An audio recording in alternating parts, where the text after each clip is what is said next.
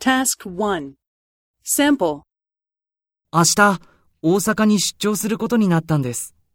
急な話ですね。ええ。新幹線のチケットが取れないので、飛行機で行くことにしました。そうですか。大変ですね。でも、大阪には美味しいものがたくさんありますよ。そうですね。私はお好み焼きが好きですから、大阪でお好み焼きを食べようと思っています。それはいいですね。ええ。楽しみです。